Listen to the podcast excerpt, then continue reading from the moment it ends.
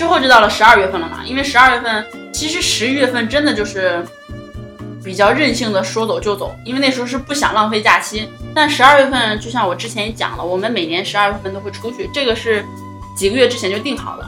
我们之前定了去先去曼谷，然后从曼谷再飞柬埔寨，因为我们想去想去吴哥窟。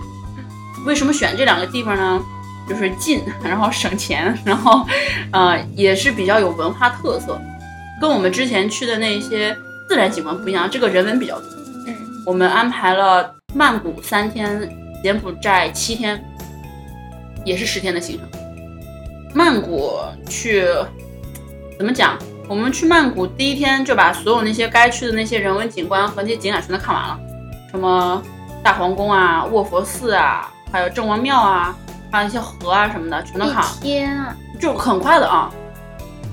我一天时间就逛了，哇，然后第二天逛，嗯，因为我们住离那个四面佛很近，早上就去看了一下四面佛，然后顺道呢就去逛了个街，逛了个街之后呢，去四面佛就是去逛街，对啊，然后去逛街之后呢，就我又觉得泰国东西比较贵，我就觉得曼谷的东西比较贵，因为那一带本来就是算是很集中的，啊。像像那个乌节路有点对，有点像那那种感觉啊。我就觉得我我下不下去手，就是就不好出手。然后后来呢，就逛逛逛就逛不出兴致了。你知道，女生逛街有的时候她你要逛出那种感觉哈我，也在泰国那一块儿逛不出兴致、啊对，就。完全逛不了。但是你有去看他们那栋楼的厕所吗？我去了，我去了。然后关键是就逛不下去了之后哈，我们还有很多时间想，那干嘛的呢？那好，我们就突发奇想，那我们去看电影吧。啊，然后我们就去看电影了。我们在那个它叫嗯 Siam Paragon，就是那个商场，它上面不是有个电影 IMAX 嘛？我们想，那我们去看个电影就好了，就是打发一些时间，正好还不用走，然后还能歇会儿。那天正好是他们国王的生日，我上次也是啊是吗？去的，是的。哦，这么巧，我应该是去前年前年他们国王的生日的时候去的。那那肯定你也发现了，他们所有人全穿黄色是吗？啊、然后那个大街上全部都是国王的那个大的那种相框裱起来啊，的对对对那种像。，到处都是。对对对，然后还有庆祝活动啊，就是在那个就是在那个广场上，晚上有庆祝活动。是啊，是啊，是啊，对啊，我们也去了，就同样那天时间，我们那天去，呃，我们是没有穿黄色的衣服啦，但是就感觉特别格格不入，好像你不穿黄就能看出你是游客一样。啊啊啊他们全都是为了敬重国王穿的黄色的衣服。对对，哦，我们还去了那个酒吧街，就类似于那种，就是有点像那种，嗯，有点像红灯区那种地方，也是国王那天生日去的。而且搞笑的是，我们去早了，我们去早了，正好是他们给那个国王庆祝活动，就全全国直播的那种。啊，所有电视上都在直播那些国王的那些节日，然后那些就在那里面就是本来应该在那里面跳舞的那些女的都已经不跳了，你知道吗？都在那外面，一人手里面举个蜡烛在那给国王过生日。你说那个场面有多搞笑？就就穿的，就是哎，你知道就很少啦，啊然后就在那儿，一人举了个蜡烛给别人那个给国王过生日。然后我们去的时候，我们还想问他说这个开不开，然后那里面类似于妈妈桑的那种人嘛，还说哎开开开，等会儿再来，等会儿再来。哎呦我的天，就真的是开眼界了，真的是你 有去看人妖秀吗？有有去看人妖秀，那我觉得比我想没有想象中那么好。有可能要选场的。我们是选了一个曼谷最好，但我觉得还是没有我们想象中的好，因为我们之前在嗯、对，还是在和韩国比，我们韩国看了乱打，我们觉得特别好。乱打嗯，它是没有语言，但是它通过各种就是厨房的那些什么设备啊，还有什么什么切什么菜什么那种，哦就是类似于打击乐的那种感觉，但是你能完全没有语言障碍，因为他不说话，完全没有语言障碍的那种，你还觉得特别的有趣，然后特别好玩，然后你觉得他们的设计又特别好，然后你又能懂情节，就这样子啊，我们就觉得那个特别好。我们可能就把自己那个期望值设的太高了，然后等到那看那个人妖表演的时候，就觉得还一般。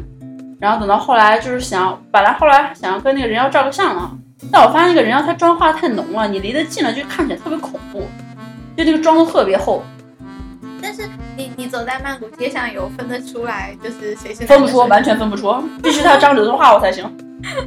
有的张嘴说话都分不出啊。不过就还好了，但是我们能看到很多那种洋人，然后旁边就是跨了一个泰国女的那种。哦，对，刚刚那个讲说很多泰国很多洋人女的也喜欢嫁泰国男的，很多泰国女的也喜欢嫁洋人男的。真的吗？嗯我们之前倒是看过一个 BBC 的叫什么 documentary，就纪录片，啊、就讲那些泰国的女的为什么喜欢嫁外国的男的，他们就觉得这是一种荣耀。嗯。啊、我们之前看过这么一个片儿，所以说去的时候再看就觉得想的就有点多。我去我去的时候是我朋友在那边，他在那边读过青年书嘛，但是啊他是台湾人，然后他就在街上跟我说，因为那边的校服都是那种白衬衫，然后加包裙、黑包裙，就特别成熟的那种。他就跟我说，哦，那个学校是初中的，那个学校是高中的，那种是大学的。他就在街上跟我指，啊，其实那边女生其实挺好看的，又瘦，对然后穿一些白衬衫呐、包裙就特别好看。对对对，在清迈好像是还有一个，他们说哪个清迈大学的校服吧，还是就是就很漂亮的。嗯，那边校服都挺漂亮的，然后感觉女生特别早熟。嗯，对，就发育特别好。哎呀，说多了。OK，继续。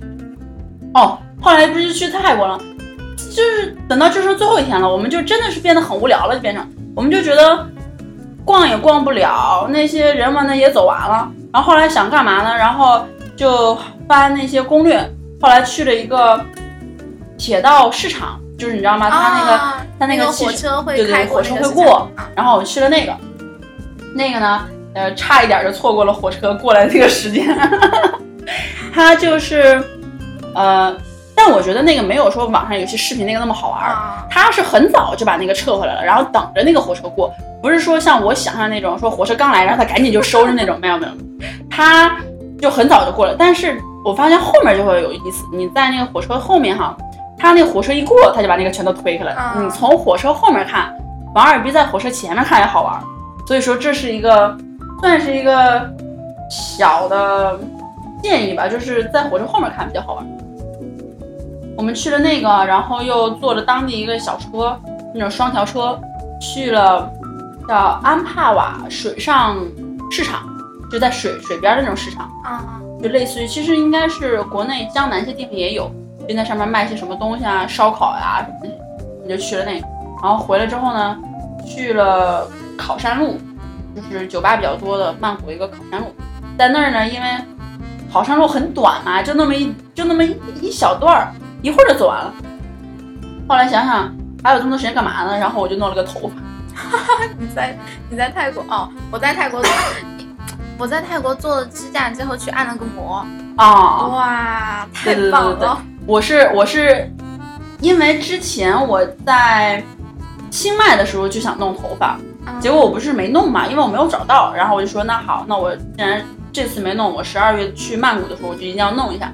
然后我就在曼谷的时候，我就会到处找嘛，都没有，他们都说你可以去考山路，我就去考山路，然后直接弄了个头，就把那个头发全都编成那种就是一个一个辫子那种，然后啊，然后甘蔗也是，不是先是这样，先是说决定我把头发弄了，然后呢，因为可能要弄一个多小时、两个小时，很久嘛，一个个编的那种。他说那他就出去逛，我说那出去逛。结果呢，半个小时回来，人家可能好，前面弄了，就是他那个发型也变了，就这边攒了很多那个头发，然后编的那个脏辫儿，嗯，就那种边儿那个脏边儿，哎呦，他一回来给我笑就不行了，都已经。我说，然后他说，那既然你都弄了，那我也弄一个吧，然后他就弄了。后来就变成我们两个都特别奇装异服的，就这么就去了柬埔寨了。去柬埔寨，我们是从呃曼谷直接飞飞到柬埔寨，跟一群老外坐的那个飞机，所以说下去的时候，那那些人都是都看我们，都觉得这两个人实在是太乖张了，可能因为头发编的那种就是很很不像样子嘛。去的时候还挺像样子的。啊，对，就是带引号的那种。但我们觉得其实其实其实觉得挺好的。啊，我也觉得挺好。啊，然后，呃，我们到那边就是办签证，因为之前我们听有人说，柬埔寨那些海关会对中国人索要小费，嗯然后我们就知道这回事儿。但是呢，我也没也知道是我们肯定是不会不会给的。我们去了之后，然后那个人就拿了我的那个护照，就看了一眼啊，中国的护照，他就说哦 Chinese，然后然后他看我打扮的那样，然后他就没管我要小费。他搞，我觉得他可能看我们也不像是个善茬吧，可能是也没管我们要小费。但是等到我们回来的时候哈，我们从那个柬埔寨飞新加坡的时候，那人就管我们要小费了，就特别恶，你知道吗？他，我我明明看着之前的两个外国人去的时候，他根本就没有要小费，也没有说。但到我没去的时候，他一看到我的护照，然后就说了一个 tip tip tip，我就听不懂他说什么，他说那英语带口音。然后后来我才知道啊，原来他说的是 tip，小费的意思。嗯然后我就想，我然后然后我就说 no，然后我直接跟他说 no，然后他说，然后他他就他就不理我了，他就他也不给我办了，他就不给我办了，你知道吗？他就在那放。那我是我这个暴脾气，你不给我办，我就等着呗。后面那么多人排着，谁怕谁啊？我就在那跟他候着。后来他可能看我也是态度比较坚决，因为那时候我把辫儿拆了，啊，我把所有的辫儿都拆了，然后回归比较正常了。然后他后来可能看也僵持不下去了，然后就把我放了。然后后来，嗯，甘蔗也是，她那是个女的，他就一开始跟他说 tip tip，然后他就说他听不懂，他就装他听不懂。结果后来呢，他那个人他就那个女的那个海关就指他桌上那十块钱，就十人民币，你知道吗？就指那个钱，然后就说只是就就就这样是说不要钱，就那个意思。然后那个甘蔗也是特别坚决，就说 no，那你就给我等。后来那女的就开始做了一下别的东西啊，收拾收拾这儿，收拾收拾那儿，然后磨蹭了一会儿，然后还是放我们走。对，在此呼吁一下，所有那些去嗯海关的时候，千万不要给那些海关惯出毛病，就千万不要给他们钱，对真的是中国人惯的，绝对就是那些他说有很多那些旅行团嘛，那些旅行团的导游都是会让那些旅行团的人就在护照里面夹十块钱，因为他们想让这个快点过嗯。但是你这种东西不能助长，你越助长的话，他们就越欺负我们。所以说，嗯，不管是我们自己还是我们爸妈，一定要说把这个观念普及起来，不能让他们觉得我们中国人全都是那种人傻钱多的感觉，气死我了都。快。对啊，国内就是我觉得就是那种欺负我们这样。对，啊，然后这这就是一个就是柬埔寨比较不爽，反正我们后来就飞了柬埔寨嘛，我们在柬埔寨待七天，就所有人听说我们在柬埔寨待七天都觉得我们疯了，因为一般人都去三天或者四天，因为柬埔寨大概的景点就是外圈儿，然后大圈儿和小圈儿，就是你这几个路线，然后分就现在三天嘛，就差不多走完了。你要想比较轻松，可能就四天，但没有人在那边待七天，最起码周围没有人在那待七天。然后后来我们就做了一些功课，因为我们听说柬埔寨毕竟是一个有历史、有文化背景的这么一个地方嘛，嗯，那个那个有些东西你不懂，你可能看那些石雕、看那些石窟，你也看不出什么新奇。只有你懂背后的历史，你才能觉得这个有意思。所以我们之前就下载了，嗯，为了不倒我们之前去清迈不做功课的覆辙，我们真的是做了好好的功课，下了两本书，就是讲，嗯，五个窟的历史，讲每个浮雕是讲的什么意思，每个寺是有什么不同的说法，然后周围怎么玩儿，真的是认认真真的了做了一些功课。后来我们七天的行程规定是，因为有人说说你不能先去小吴哥，因为小吴哥算是一个鼎盛，就是它的建筑和它那些浮雕算是整个柬埔寨石雕的一个辉煌的一个经历。你要先把最好的看了，那你岂不是越看越差，越看越无聊？所以说我们就反过来，我们先看那些周边特别远的地方，然后再看大圈儿，最后一天看小圈儿，然后这样的话就玩起来你会觉得你看的是越看越好啊。也是，我们也大概根据时间的顺序排下，就是我们看的是就是特别早建的，就是越古老的那些建建筑。呃，我们先是第一天去了女王宫，去了女王宫，又去了高布斯宾。去女王宫是它的那些浮雕雕的极其精美的一个地方，就你能觉得它能雕出那种三 D 的效果。就那种粉，真的是精美的让你觉得特别赞叹、特别不可思议的那种感觉。然后高布斯宾呢，就是他在那种深山老林里面，他就会雕了在水里面，他雕了一些东西。然后我们又去，嗯，下午又去了一个罗罗寺，就这一天我们大概走完，这是第一天。然后第二天我们去了一个柬埔寨和泰国交界的这么一个地方，这个交界的地方它叫博威夏，它这个地方是基本上和小吴哥很像，但是比小吴哥历史要更悠久。这个是就这个小吴哥和这个博威夏是柬埔寨唯一的两个历史文化遗产，就这是他们的唯一的两。去了博威夏之后，我们又去了奔密列，叫奔密列，就去了这一天晚上，这地方一天就基本上完事儿。然后等到第二天开始走大圈儿，然后走小圈儿，就我就不跟你讲那么详细了，讲详细就剧透了，要不然你们去看的话就看不出那种感觉了。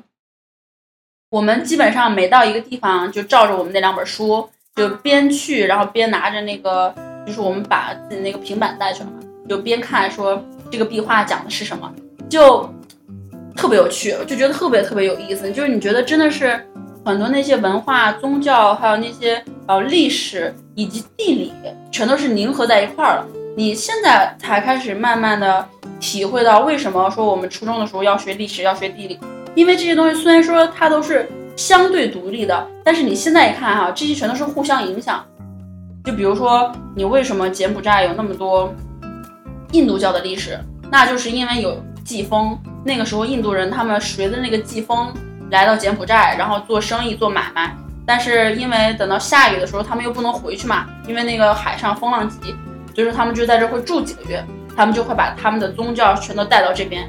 然后再开始建他们那些什么寺什么的，你就慢慢慢慢就开始特别懂得，就是理解和欣赏世界的这些东西，你就觉得特别神奇。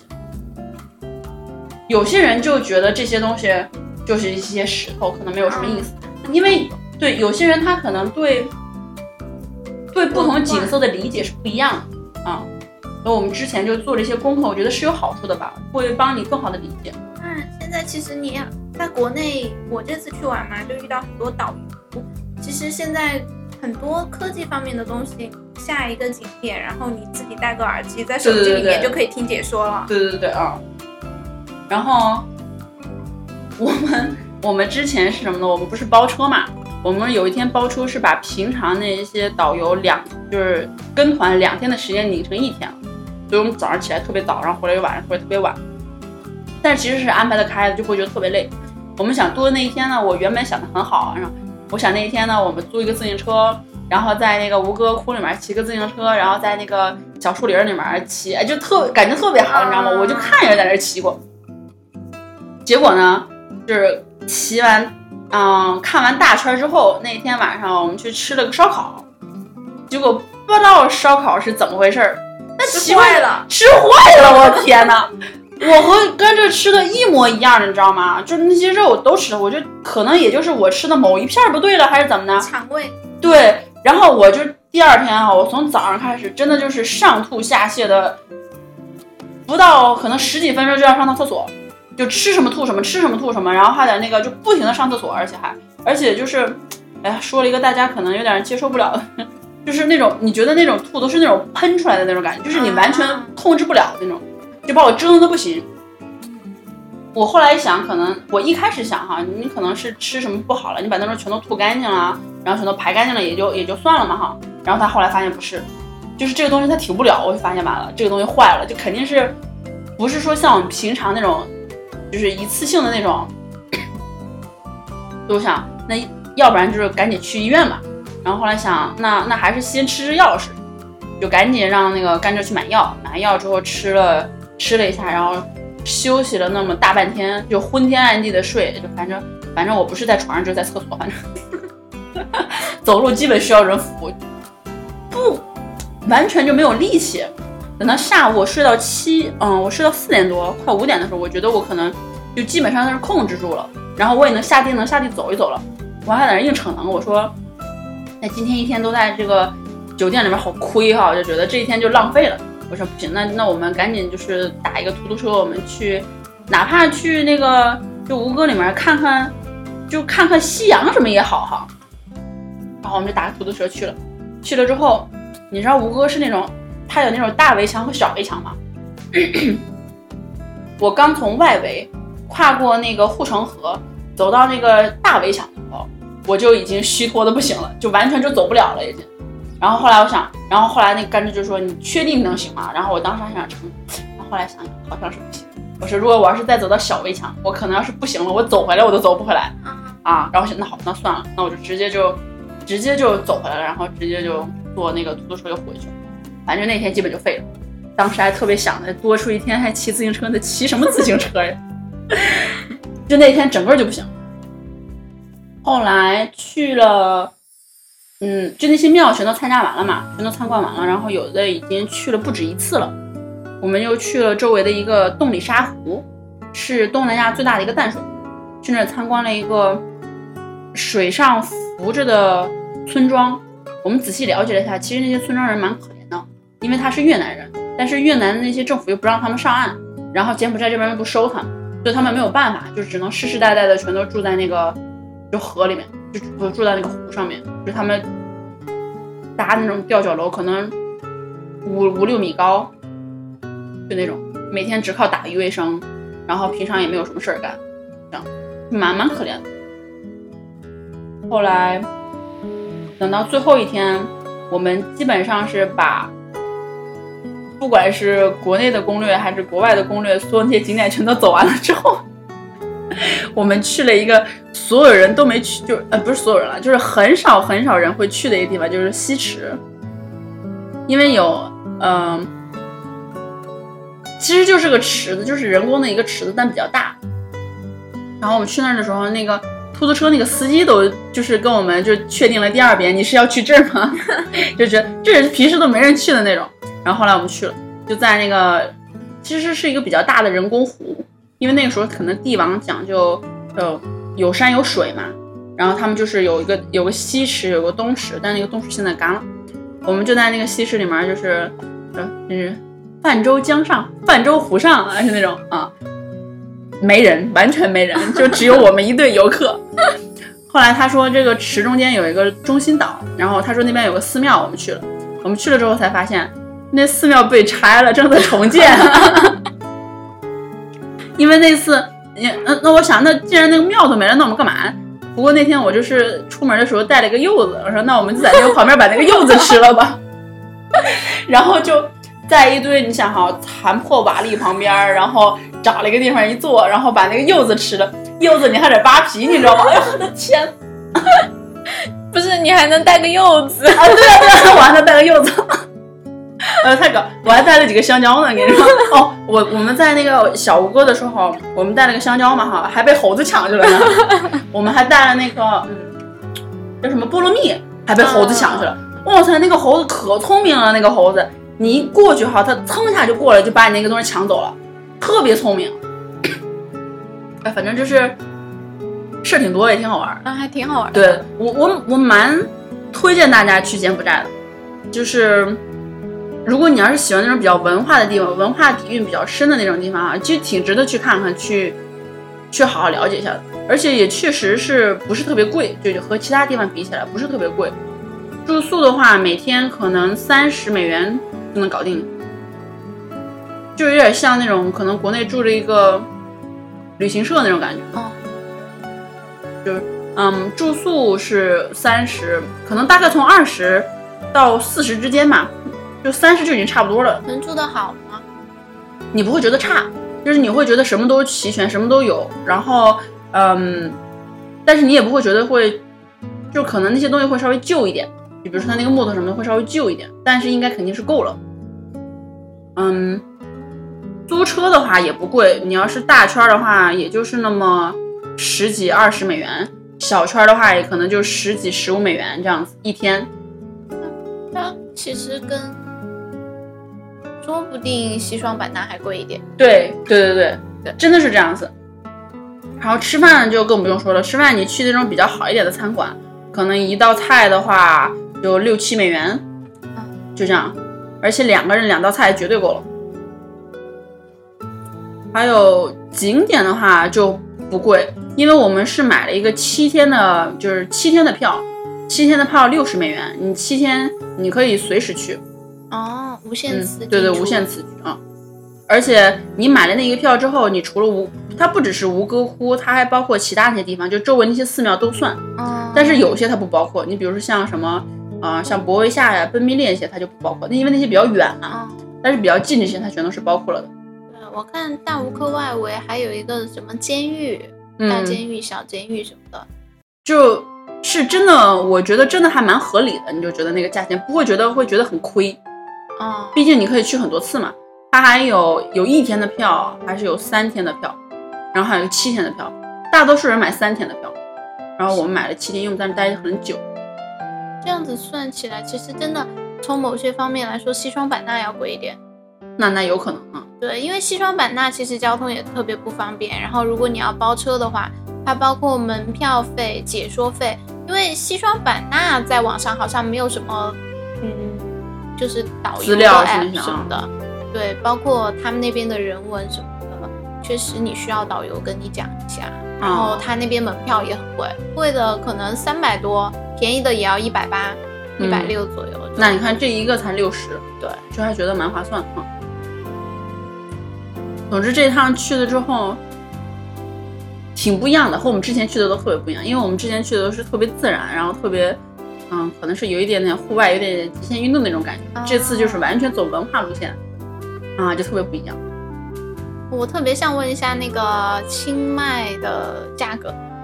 清迈的价格，清迈的价格，呃，我们住宿的话大概是六十六五十到七十新币之间每一晚。哦能住的很，能住的就是很很舒服了，已经就很不错的，很舒服的。而且我们在清迈的时候住的是大概五十多一晚，然后我们在拜县呢，就是住的比较奢侈一点，住了一个一百五新币一晚。我们觉得还没有那个五十块钱那个床舒服，你知道吗？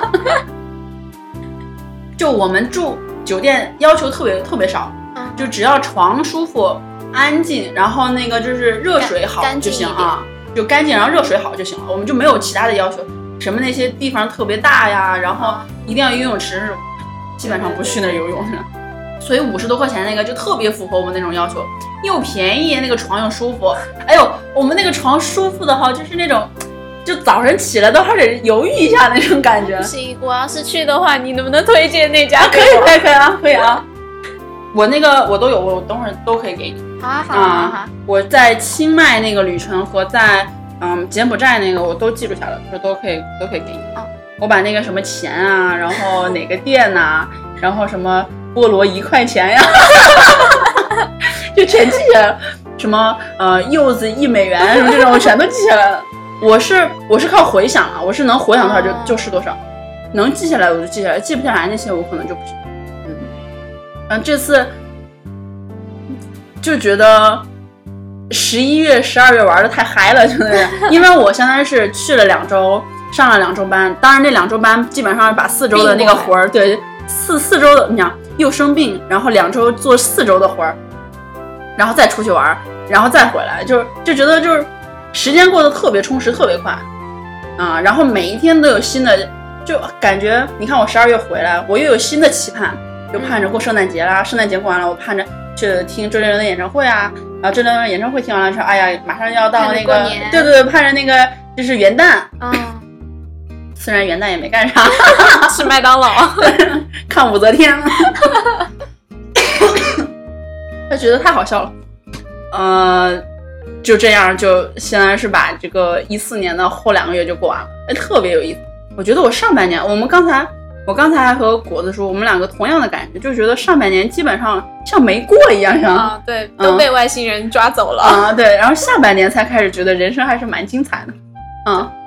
特别是最后两个月，啊对对对生活太丰富了，啊好的坏的太多了。嗯，嗯，好，大概就这样。嗯，行吧，我们我们可能三个人要分三期节目放，哎，我觉得也是，要不然这一期也太长了哈。一个人一个人基本上有两个小时。我真的啊，这么夸张？好吧，那估计可能得三期了。你看这里一分四十，然后加上你的总结，再减减上就是十六分钟，就一分五十六分钟，我天呐，一一小时五十六分钟。对对对，那肯定是两个小时了那样。对，一一期一个人说不定都要分成两趴方。对对对对，哎呀，你看看我们三个在一起录节目就是好，一录一次可以放 可以放 六回 六期。没有老苗的还没有录。对，马上了。嗯，对。嗯嗯，那好吧。嗯，先这样。你要不先把你那个你要推荐什么歌吗？最后，我就推荐我那个 Welcome Home。啊，好嘞。嗯，因为我为什么要推荐这首歌？因为，因为我觉得哈，我是那种听到歌就会想到某些事情、某些人的那种感觉。我觉得这个歌特别，就会勾起我一些回忆。嗯，因为我记得我第一次听这个歌的时候是，它是一个一段视频的配乐。这段视频是什么呢？是一个极限雪山攀登者，就是他是那种速攀，就攀的特别快。可能你可能攀一个山，平时人家可能攀个呃攀个几小时，他可能一个小时就下来了那种，就上下的那种，嗯，特别快。我记得我当时听这首歌的时候，就是在嗯 YouTube 上看，说这个人攀那种一个雪山，然后他攀的特别快，然后有那个旁边那种航拍跟着他拍，就就是就是这个感觉，就让我觉得像。一种挑战，因为一四年对我来说算是有一点点挑战，就是有些事情是那种需要我真的要，不论是在工作当中还是在嗯其他的方面，都需要我做出一定的努力，需要我有一点点小纠结之后，然后去攀的这么一个过程。所以我觉得就这首歌就比较适合，就你可能听起来这个歌词可能不配，但是对于我而言，就是这首歌对于我。所赋予的那个意义就是像攀雪山一样。我要是找到那个 YouTube 视频的话，我会给大家就是就是告诉大家。啊，好，对对，那个看起来这真的是特别的激励人。你会觉得你遇到的那些困难根本就不是个事儿。对，其实事情过去了，真的就那样啊。就有时候可能是真的只需要坚持那么一下下。我十一月的时候，其实十一月初过得挺辛苦，对，但是就真的事情过去了，就过去了呀。现在还是照样开心啊！对啊，对啊，是这样的。就不好的时候，就再坚持一下。嗯，对，嗯，好，行，那就这样吧。那就这样，马上就要超过两小时了。好吧，好吧，OK。